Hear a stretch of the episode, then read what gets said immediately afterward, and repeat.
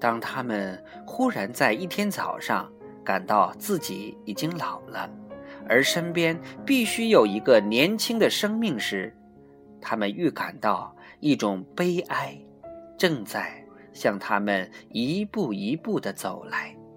他们几乎已经望见了一个凄凉的老年。他们想起了生活在江南一个小镇上的邱二爷的大哥，他竟有四个儿子。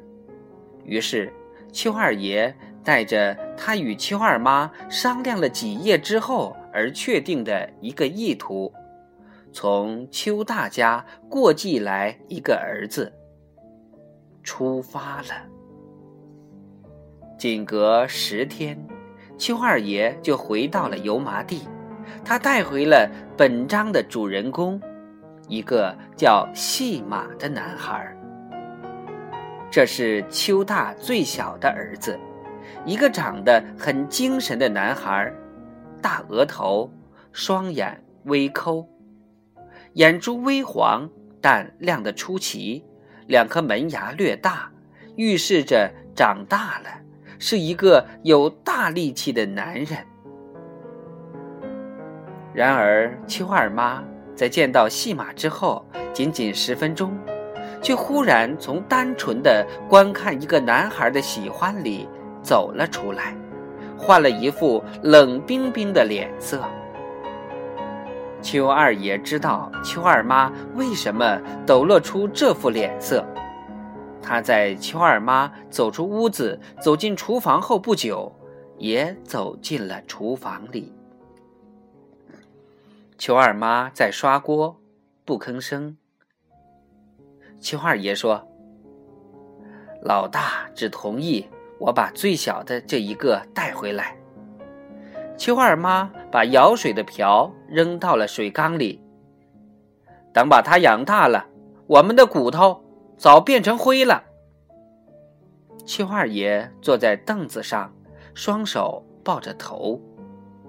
邱二妈说：“他倒会盘算，大的留着，小的有用了，把小的给了人，小的还得花钱养活他。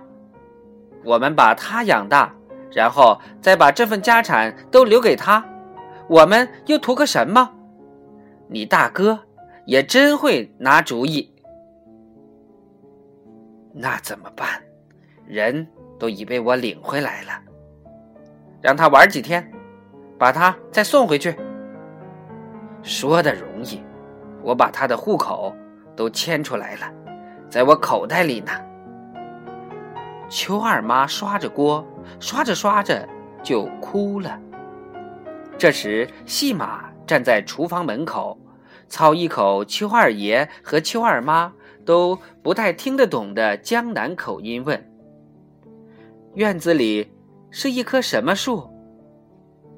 邱二爷去看邱大，到过江南好几回，勉强听得懂江南话，说：“无咎。”上面是个鸟窝吗？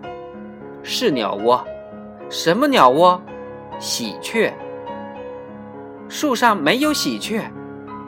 它们飞出去了，细马就仰头望天空，天空没有喜鹊，只有鸽子。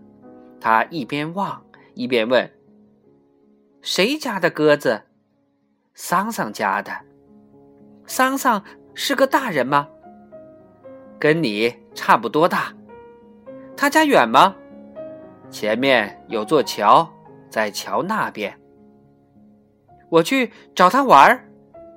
邱二爷刚要阻止，细马已经跑出院子。